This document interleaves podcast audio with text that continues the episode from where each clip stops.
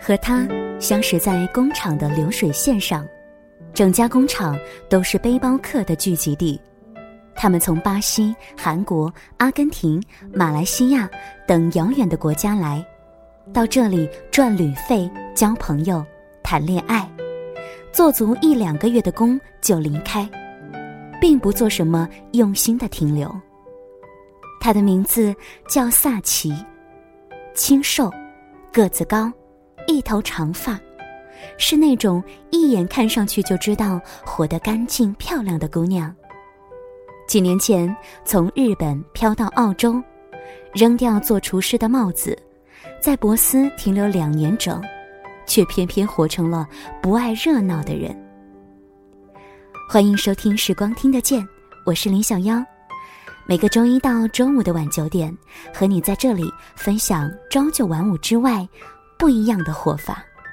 希望在别人的故事当中，也能够激发你对生活的热情，去寻找一份适合你的、你所追求的理想的生活方式。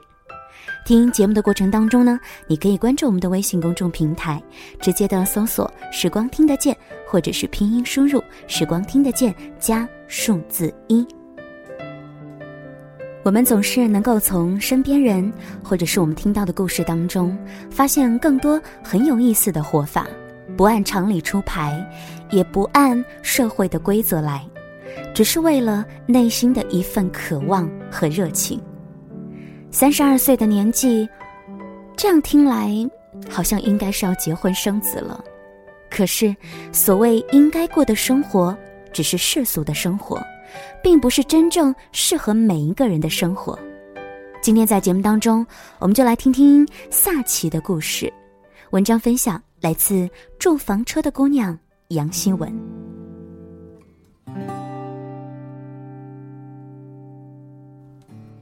后来的萨奇来到了新西兰，爱上这里的纯净和安逸。他和我讲起了过去的历史，然后感慨：真想一辈子留在这儿。哪儿也不去了。我在他的对面流水线打包，哈欠连天的回复着：“是啊，就是赚起钱来太费力了。”流水线督导经过我，戳了戳我的腰，告诉我：“快点做工，不要这么多话。”那是我刚刚搬到陶朗家时的状态，顶着各方压力逃出了奥克兰，想要迅速的建立生活。从哪里开始都可以。这是四季度假的天堂，但凡决心居住在这里的人，必定拿着真金和白银。而那些贫穷的人们，东做一点工，西做一点工。虽然生活捉襟见肘，但只要每一天踏着朝霞出门，再拥着晚霞回家，看了一抹世间不多得的美景。大概也就抵消了身体和心灵的疲惫吧。我每天早上出现在工厂里，听那些马上要离开的工友们说：“攒好去东南亚旅行的钱啦，或者下个月要去斐济。”我的心突然就慢了半拍，手也停下来，眼睛撞上督导，那一张饱受生活摧残的脸又开始出现了咒骂的前奏。这就是我要的生活。我跟对面的萨奇说着话，带着将要步入二十六岁的恐慌。我和这生活之间隔了一层雾，很久都想不通未来在哪儿。我到底是一心工作，还是辞职写作，或者自创营生，或者是埋头苦干？是回国去繁华的日子里，还是继续留在这儿，过着放羊般的生活？说罢，我看着他眼角出现的细纹，猜测他的年龄。后来他看穿我的眼神，告诉我说：“你看，我三十一岁了，长大也没那么可怕。”三十一岁，这样的单身姑娘，在我的家乡会有怎样的一种体验呢？我的国内朋友们从二十五岁就开始已经有了嫁人生子的准备。听说那些三十几岁还不着急结婚的，都成了慌张的剩女。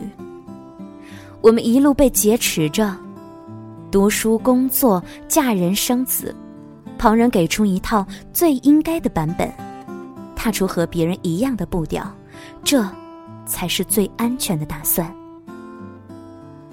我在万般忧虑当中度过了二十六岁。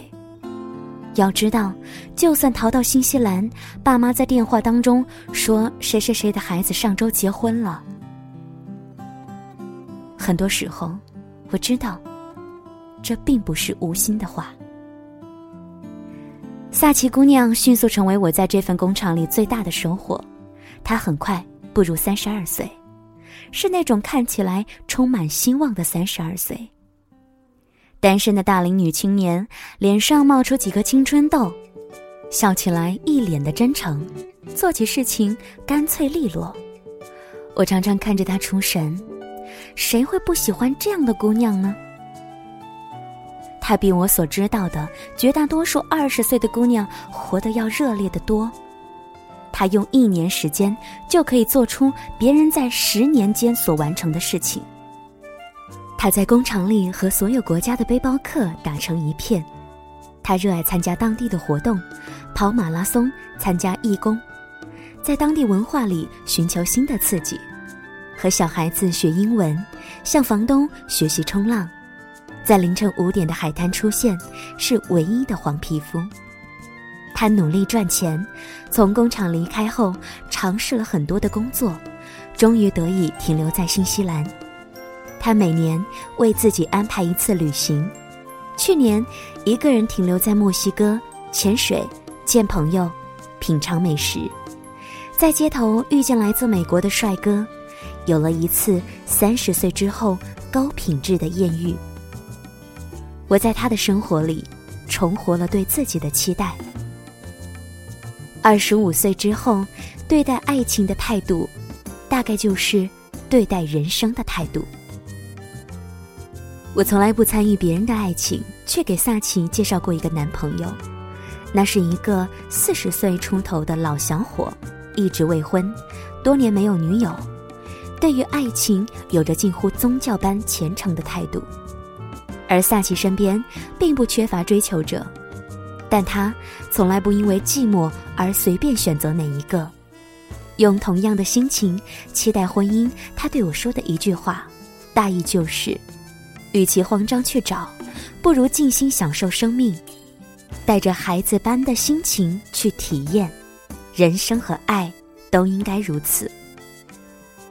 我坚决把老小伙推给他，记得双方是从澳大利亚聊到新西兰，从日餐聊到意大利面，从爬山聊到马拉松，却从来都不提爱的话题。而下半场，我喝得歪斜，胡乱讲了笑话，断了片。后来我问萨奇，他好吗？他说，很好啊，我们这周一起去爬山。我八卦，那有戏吗？他耸耸肩，我们并不是适合彼此的类型。生命那么长，急什么呢？这一年多余，我在他的身上收获了太多的体会，也开始认认真真的整理自己的生活，把自己的人生梳理的条理清楚，并且加进数种的精彩。这也许是比马上去结婚更令人期待的事情。上周六在超市遇见他，他高声叫我，手提两只大洋葱，对我说：“我的朋友从日本来，我要去给他做饭了。”他扒拉着刘海，哎呀，抱歉，我这个造型刚去冲浪，头发真是乱死了。那一刻我愣住了觉得她的样子真美。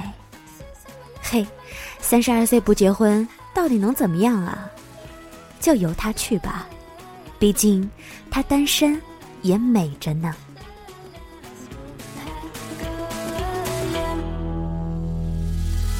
Starting now immit possession